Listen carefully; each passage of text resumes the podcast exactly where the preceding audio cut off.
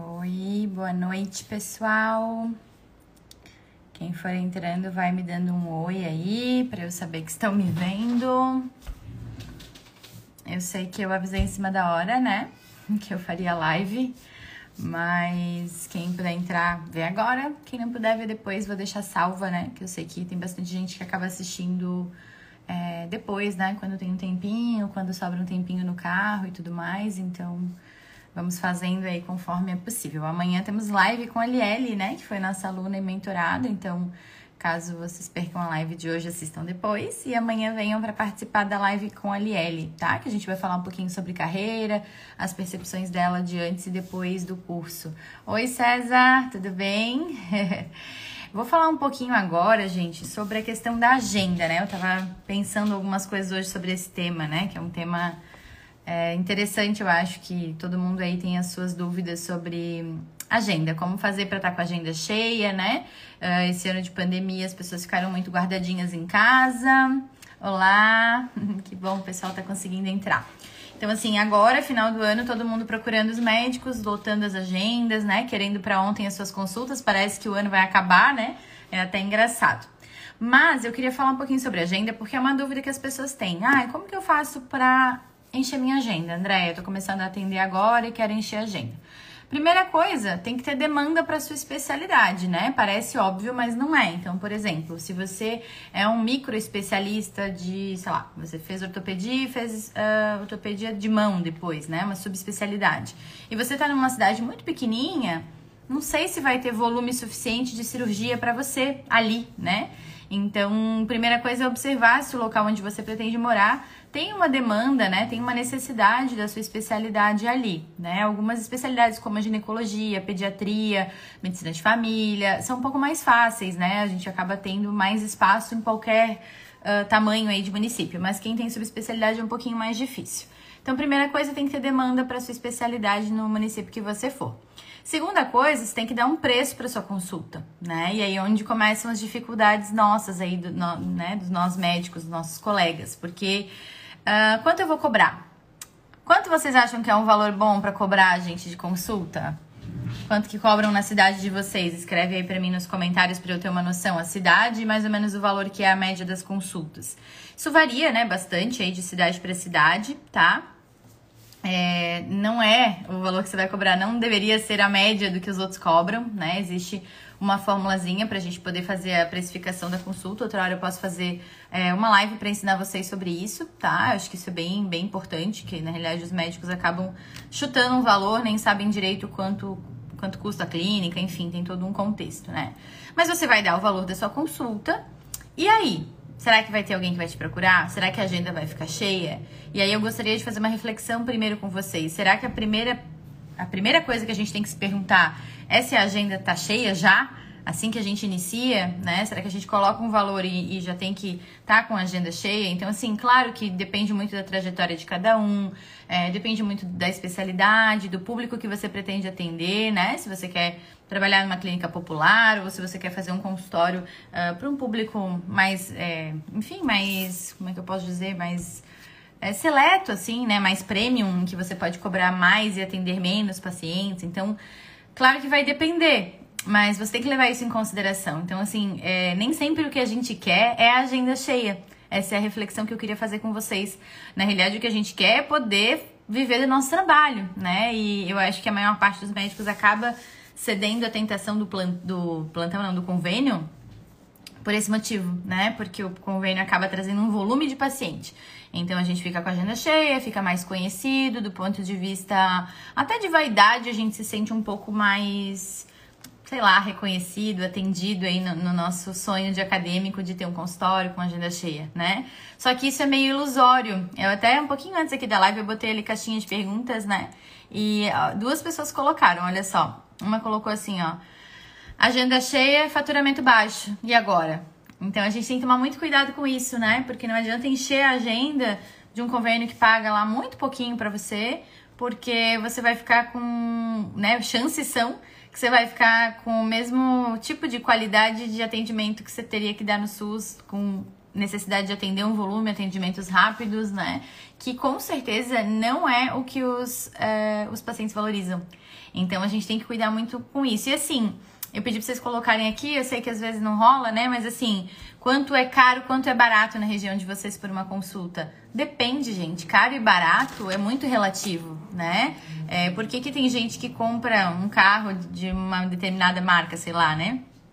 Uma Mercedes, um Porsche. É caro ou é barato? Depende, né? Depende quanto dinheiro a pessoa tem, depende quanto a pessoa valoriza é, um carro de marca ou não, né? Quanto é, vocês acham que pagar mil reais para uma cadeira lá especial é, num show do Paul McCartney é caro ou é barato? Depende, né? Você sabe quem é Paul McCartney, você curte, entende? Então, assim, acho que depende muito do valor que a gente dá para cada coisa. O César tá colocando aqui em Urubici mais ou menos 300 reais a consulta. Aqui em Itajaí, Balneário, depende da especialidade. Então, a maioria 300, algumas especialidades 450, né? E aí, claro, Floripa e São Paulo, eu sei que a gente tem, né? Eu já fui em consultas em São Paulo que custam mil reais. Então, claro que é um mercado totalmente diferente, né? Mas eu acho que a gente tem que estar tá atento tanto ao que é mais ou menos aceito na nossa região, o que é mais cultural, digamos assim, quanto aos diferenciais que você oferece, né? Porque a grande questão não é exatamente quanto você vai cobrar, mas o que você vai entregar por esse valor né? Eu já fui, por exemplo, numa nutricionista que cobrava bem mais caro que as demais, mas ela fazia a dieta na hora. A cada estação ela mandava um livro de receitas novos para aquela estação. Então, ah, ia começar o inverno, ela mandava um livro de, né, um, um livrinho online de receitas de sopas, de cremes e tal. No verão ela mandava de picolés saudáveis e tal, tal, tal. Então parece besteirinhas, mas são coisas que vão agregando valor. Na hora de pagar, o cliente pensa, bom, se eu vou pagar tanto para ela, não, então eu pago um pouco mais para outra que me entrega mais, né?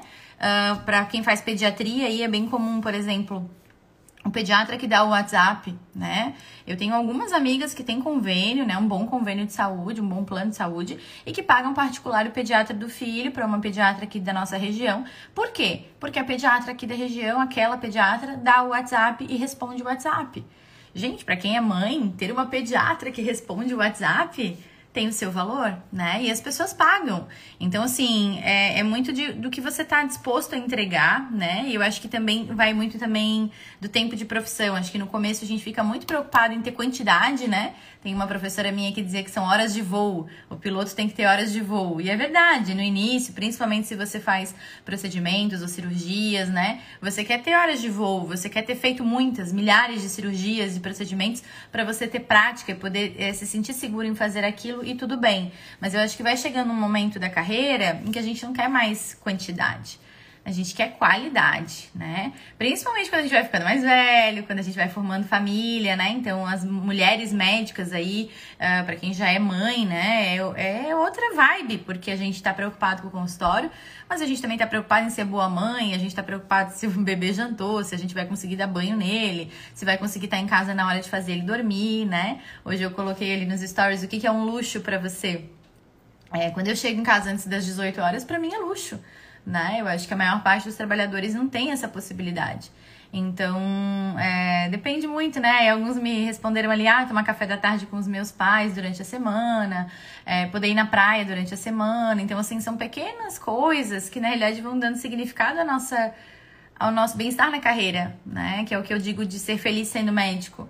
Porque ser médico para ganhar dinheiro, existem maneiras, talvez, mais rápidas, né? De você ganhar dinheiro e talvez se incomodar bem menos dentro da parte empresarial aí, né? Existem formas de você ganhar bem mais de uma maneira bem mais rápida. Então, com certeza quem faz medicina no primeiro momento não é por dinheiro, mas eu acho que a gente tem que encontrar um jeito de casar essas coisas. Então, assim, pare para pensar se o que você quer é realmente uma agenda cheia. Às vezes o que você quer é uma maior lucratividade da sua hora de trabalho.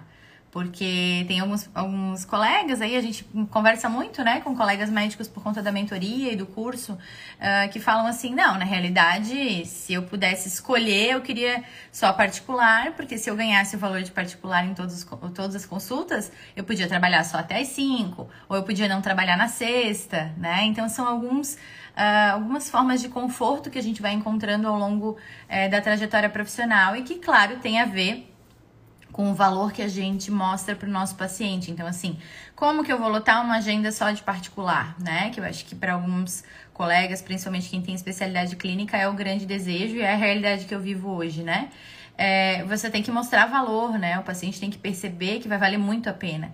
E normalmente isso acontece com o hábito, né? Então, teve um colega que mandou uma pergunta aqui na caixinha assim: Como atender com qualidade ganhando pouco por atendimento? Então, por exemplo, se você está atendendo por convênio, você tem que ter em mente. Você pode até atender por convênio, né? Eu atendi também por alguns anos. Um convênio só, mas atendi. É, eu acho que você tem que ter em mente que aquilo não pode ser o teu ideal, né? Então aquilo ali é temporário. Então você tem que fazer fama do teu nome na cidade, né? E você tem que fazer uma história dentro desse convênio. Então as pessoas elas têm que gostar do teu atendimento e te recomendar para outras pessoas. Então, quando eu comecei consultório, eu atendia um só convênio e tinha bem pouco particular. E com o tempo foi vindo muito particular, indicado por pessoas que eram do convênio. Até que chegou um meio a meio, eu tinha metade de pacientes é, particulares, metade do convênio. Aí depois o particular passou do convênio e eu consegui largar o convênio. Então, essa é a trajetória que quem atende convênio tem que poder fazer. Mas para fazer isso, gente, você tem que atender na qualidade do particular, entregar muito como se fosse particular, ganhando como convênio, né? E isso é bem frustrante, a gente ao longo dessa trajetória aí se desgasta bastante, né? Então, assim, não tem fórmula mágica, nem a, o certo ou errado. É, tem o que você escolhe. Você pode escolher não atender convênio, atender só particular e demorar um pouco mais para encher a sua agenda, mas atendendo só particular. Então, talvez você esteja ganhando mais por consulta, né? Uh, Oi, Evandro, tudo bem? Ou você pode, né, atender direto convênio, lotar sua agenda com mais rapidez, porque o convênio é conveniente, né? Então, uma coisa que eu queria também deixar aqui, muitas vezes o paciente que consulta pelo convênio, ele veio porque o teu nome está na lista, e não porque você é a doutora fulana em que ele confia e que a amiga dele indicou. Então, assim, não sei o quanto a longo prazo é, é, isso se sustenta, né? Então, de qualquer forma, o atendimento de qualidade é o melhor marketing que o médico pode fazer. Então, não deixem de atender com qualidade mesmo, atendendo pelo convênio. E tenham sempre em mente é, um plano para agora e um plano médio e longo prazo, né? Quando eu tiver tantos pacientes, eu vou diminuir determinados horários, conseguir organizar a agenda de forma que você tenha horário quando o particular liga também é importante, porque às vezes o paciente que está com o dinheirinho na mão, ele não espera, né, gente? Ele quer para ontem. Então, se você atende convênio, talvez valha a pena você bloquear horários, né? Ah, eu atendo convênio, sei lá, até as quatro da tarde, das quatro em diante é só particular. Porque aí o particular que liga numa emergência, ele é atendido. E aí ele fica feliz, né? Ah, esse médico abriu, abriu um horário para me atender. Então ele acaba uh, criando aí uma simpatia também por você ter conseguido atender ele numa situação de uma maior urgência, alguma coisa assim, né? Não sei se forem surgindo dúvidas, vão colocando aí, tá? Então, o que eu queria falar muito sobre isso, assim, é que com o tempo eu acho que a gente vai priorizando mais a qualidade do que a quantidade, né? E na realidade vão ficar menos pacientes, mas que valorizam de verdade o teu trabalho, né? E é bem interessante isso, assim, quando eu saí do convênio eu percebi bastante isso, que os pacientes que de fato dão valor ao meu trabalho ficaram vão consultar, talvez, né, um pouquinho mais espaçado, vão ter que se organizar para conseguir pagar, mas eles entendem o, a importância daquilo, né? E os que não ficaram é porque também não valorizavam tanto assim, estavam ali por conveniência, porque eu estava na lista do convênio, o atendimento era bom, né? Então era conveniente, ficaram ali. A partir do momento que tem que pagar e não é mais tão conveniente, saíram, né? E tudo bem, porque na realidade, se eles todos ficassem, não teria horário para todo mundo. Então é isso que eu tô querendo dizer, né, gente? Nem sempre a agenda cheia é exatamente o que a gente quer. A gente quer é ganhar um valor X ali que a gente considere justo, né? Para poder exercer a profissão do jeito que a gente quer. Com o tempo a gente vai valorizando outras coisas. Eu, por exemplo, não quero mais atender com pressa, né? Eu quero ter tempo para atender o meu paciente. Eu acredito muito que isso faz diferença no resultado final. Eu acredito muito que a primeira consulta bem feita, ela me economiza tempo nas outras consultas, porque daí eu conheço bem o paciente, eu começo a ter um feeling do que, que pode ser. Então, eu acho que são pontos bem importantes a ser considerados aí, né? A serem considerados quando a gente está começando o consultório, tentando organizar a agenda, né? Não sei se tem dúvidas, querem comentar alguma coisa, como é que vocês estão fazendo com a agenda de vocês, como é que tá a agenda de vocês de fim de ano aí. Tinha mais uma pergunta. Ah, aqui, ótima pergunta assim, ó. Com plantões, igual, estressada. E com agenda cheia, igual, estressada. Aí é que a nossa colega tá com um problema, né? Que é isso que eu digo. Então, assim, se você vai largar plantão para se dedicar ao consultório e você enche o teu consultório de convênios que pagam mal, você vai que trocar seis por meia dúzia, né? Talvez a vantagem aí seja a questão do horário, que você não vai estar trabalhando o horário de plantão, né? E sim o horário do consultório que você organiza. É, e o paciente de consultório normalmente é eletivo, ele não é uma urgência emergência, né? Mas na realidade, financeiramente vai dar no mesmo. Então uh, tem que pensar um pouco como fazer isso, né? Alguns colegas em uma clínica atendem só particular, em outras clínicas atendem só convênio. É uma maneira também de, de tentar organizar melhor a agenda, um, tendo disponibilidade de agendamento para as duas coisas, digamos assim, né? Mas eu, eu penso muito nisso, assim, que o caro e o barato é relativo, né? O paciente que percebe valor no atendimento, ele paga, né? E vocês têm, vocês devem ter histórias assim como eu, né? Eu tenho um paciente que é vendedor de picolé, que junta dinheiro o ano inteiro para suas consultas e super valoriza, né? E a gente dá até gosto de ver, né, gente? Para esses a gente, né, faz aqueles retornos eternos e não cobra e faz um monte de outras coisas para poder é, agradecer aí o valor que esse paciente nos dá. E outros, por mais que você entregue, talvez não vão valorizar. Então, é, acho que depende muito. A gente tem que estar muito confortável de que a gente está cobrando um valor justo, senão a gente começa a ter ranço de atender aquele convênio ou naquela clínica, né? Porque a gente sabe que está recebendo um, um, valor que não é digno ali, né? Eu já teve colegas médicos de nos mandarem mensagem aqui que estão ganhando 25 reais a consulta. Um absurdo, né, gente? É uma coisa assim que a gente tem que brigar muito para não acontecer e pra gente não se sujeitar a isso. Porque para fazer a mão e o pé, né, as unhas aqui na minha cidade, a gente paga 45 reais. E o médico na clínica ganhou 25 por uma consulta né? Em que ele estudou anos para poder saber fazer, em que ele vai ter implicações legais se tiver algum problema relacionado àquele atendimento. Então, a gente tem que poder valorizar o nosso trabalho. Começa pela gente. Na realidade, é muito louco, né? Porque a gente ensina as pessoas é, o valor que elas vão nos dar. Então, a gente precisa realmente demonstrar valor e, claro, inclui esse monte de coisas, né? Tanto de você estar disponível na internet, de você ter conteúdo de valor aí nas suas redes sociais, quanto seu pós-venda, né? Sabia que existe pós-venda na medicina? O nosso pós-consulta conta muito, né? Então, assim, quanto vale um cirurgião que atende o telefone quando você está com uma complicação pós-operatória? E, por outro lado, o oposto é verdadeiro também, né? Como é que fica a tua percepção sobre o colega que te operou, vazou, não deixou um celular, não deixou um medicamento de resgate para dor? Então, assim, é, isso tudo é, mexe com a percepção de valor que o paciente tem da gente, né? É demais isso, assim, a gente percebe claramente, né? Então, e todos nós temos, eu acho, já tivemos experiências ou próprias ou de algum familiar, né? de ter um médico que super atendeu e, e que foi prestativo numa hora difícil, não tem preço, né, gente? A gente paga o que for necessário para isso na, nessa hora. Então, que a gente possa entregar isso, né? Esses dias uma, uma paciente falou que foi numa endócrino do, do convênio, né? Do plano de saúde. E que a endócrino falou para ela assim: ah, a gente tem que pedir os exames primeiro para daí definir alguma coisa de medicamento. Então, beleza, é uma consulta que, tipo, ela ouviu a menina, a menina queria emagrecer e ela sabia que ela ia ter que pedir os exames, né?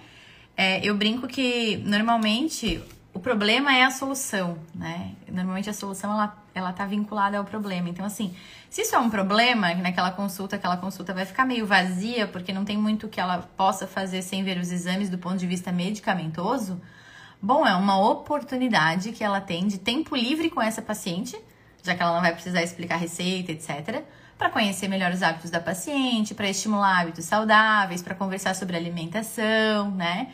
E na realidade a colega não fez nada disso. E como que a paciente se sentiu? Muito mal, né? Ela se sentiu super mal atendida na sua necessidade e ela me pediu exatamente assim: a doutora não tem um contato de uma médica particular que queira mesmo fazer o atendimento?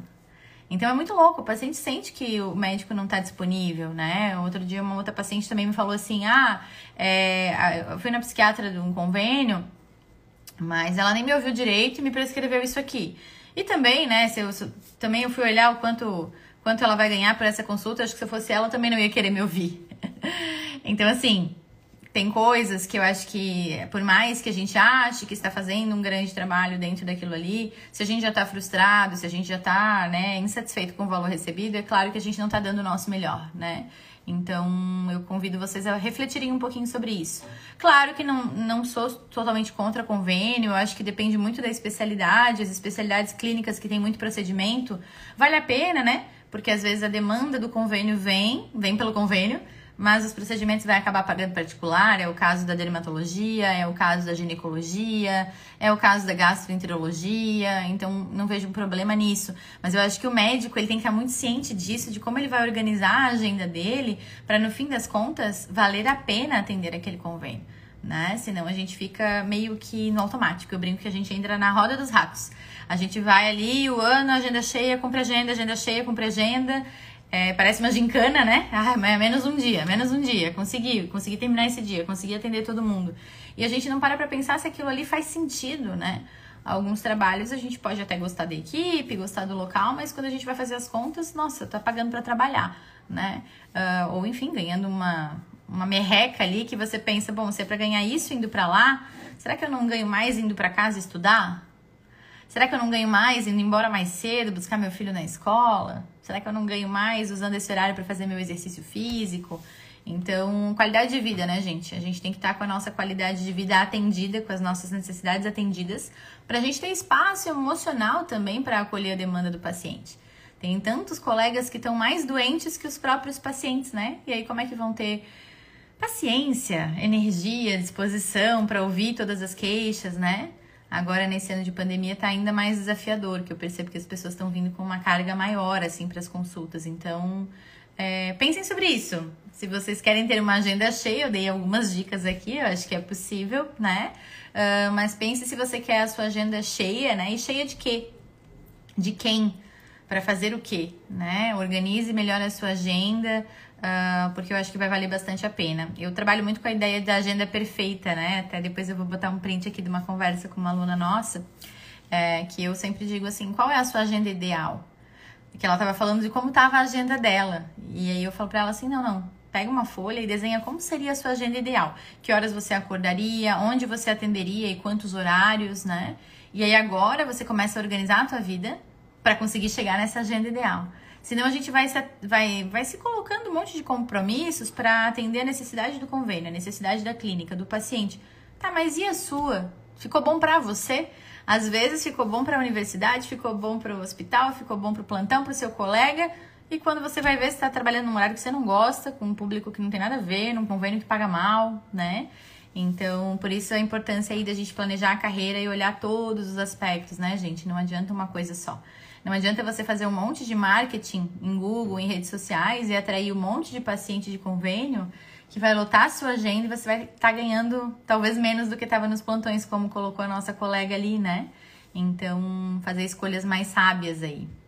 Certo? Espero que tenham gostado do tema. Oi, Dayana. Entrou no final, mas vou deixar salva a live, tá? Tava falando um pouquinho aqui sobre quantidade e qualidade, né? Até acho que a gente comentou alguma coisa outro dia que você mandou uma mensagenzinha sobre isso, assim. Quantos pacientes eu atendo? Mas na realidade a pergunta é quantos você quer atender? Então, uh, isso é variável, né? Eu brinco sempre que os médicos têm mania da gente ficar se comparando. E na realidade tem gente que faz plantão de 48 horas por 10 anos e tá muito bem, obrigada, né? Eu não dou conta. E eu acho que a grande questão não é né, o que, que o outro tem para ele dar conta ou o que, que eu tenho. É, bom, eu não dou conta, então como eu vou organizar a minha agenda ideal? Né? Porque somos diferentes, temos demandas diferentes do ponto de vista familiar, e de outras questões também, né? De preferências, de hobbies, de objetivos. Então, vamos pensar aí se a gente quer ter uma agenda cheia ou se a gente quer ter uma agenda que valorize mais o nosso trabalho, né? É, ou, ou a gente está ganhando em tempo ou a gente está ganhando em valor, né? É, senão não tem sentido. Às vezes você fica até tarde trabalhando para atender um convênio merreca lá que paga muito mal. Então aquele, aqueles, aquelas horas ali nem bem remunerou bem e nem bem você descansou. Então, convido vocês sempre a pensar sobre isso. Estou sempre aqui, diz ela. Isso aí. Acompanhe aqui conosco, tá? Amanhã a Lielle vai estar comigo pra gente fazer uma live sobre carreira em geral, coisas que ela pensava antes do curso da mentoria, coisas que ela conseguiu implementar. Eu acho que isso é legal, tá? Tem bastante gente que às vezes tem dúvida, né? E é normal mesmo, eu também quando comecei a estudar sobre todas essas coisas, eu não sabia o que eu estudava primeiro. E a ideia do curso é justamente essa, né? Juntar todos os saberes básicos e necessários para a gente conseguir sair da inércia, assim, conseguir fazer a nossa carreira é, decolar. Tá bom, gente? Agradeço a presença de vocês. Beijos. Se tiverem dúvida, manda nos comentários ou no direct, né? Que eu sei que às vezes vocês são mais tímidos. Adorei vê-los por aqui. César, obrigada também pela presença. a gente vai se falando, tá? Uma boa semana para todo mundo. Até!